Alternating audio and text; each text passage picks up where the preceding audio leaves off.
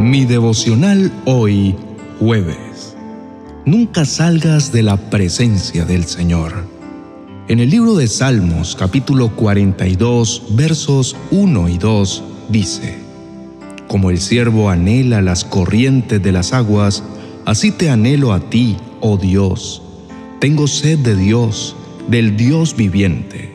¿Cuándo podré ir para estar delante de Él? Te invito a reflexionar en esto. ¿Qué es lo que más necesitas hoy? ¿Necesitas una mano amiga? ¿Una palabra de aliento? ¿Un motivo de esperanza? Eso es lo que todos necesitamos. Y eso es lo que la presencia de Dios nos ofrece y hace en cada uno de nosotros. Al acercarnos al Padre, nos recuerda que no hay ninguna situación que no se pueda resolver.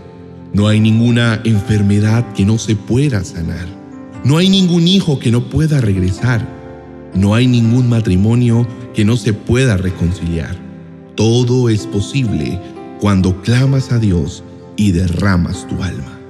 Querido hermano, recuerda que así como la vida de un siervo depende del agua, y jadea y brama porque tiene sed, Asimismo, nuestras vidas deben buscar a Dios con esa ansia y necesidad que se hace vital.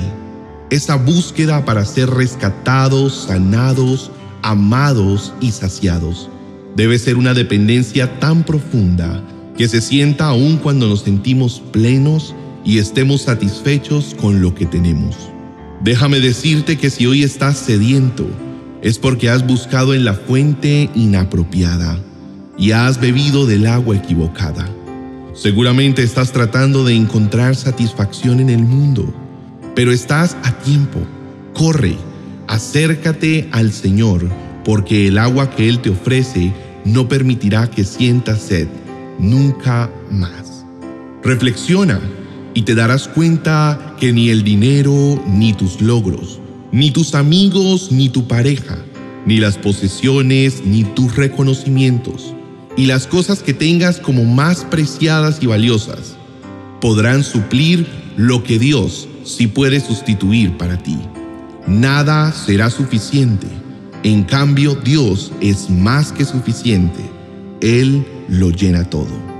Y es que nuestra vida espiritual es hermosa porque sabemos que un día estaremos cara a cara con el Señor. ¿Logras imaginar cómo sería ese momento? La verdad es que siempre pienso en ello. Siento que me supera y estallo de felicidad al imaginarme a mi amado Padre sonriéndome. Es una emoción indescriptible saber que por toda una eternidad estaré con Él. Estoy seguro que se acabarán los afanes y no tendré más sed de Él. Pero mientras eso sucede, nuestra actitud debe ser de adoración constante, es decir, debemos adorarle con nuestra vida. Para esto es importante que te sumerjas en la presencia del Señor y decidas no salir de ahí nunca más. Que cuando estés en tu vida cotidiana, sigas sintiendo la presencia de Dios. Solo así podrás reflejar su carácter y entonces estarás adorándolo en espíritu y en verdad. Recuerda que Dios no es una entidad. Dios tiene más vida que tú o que yo. Y así como nosotros buscamos relacionarnos, Él también quiere hacerlo contigo.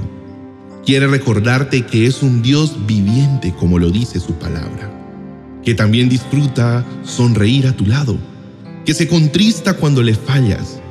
Dios es la mejor compañía que puede tener el ser humano y solo estás a una oración de distancia para estar con Él. Querido hermano, una vez entres al río de Dios, no vas a querer salir jamás, te lo aseguro. Y hoy me gustaría compartir algo que aprendí en la palabra de Dios. Está en Ezequiel 47. Allí podrás encontrar una enseñanza maravillosa acerca del río de Dios y sumergirnos en él.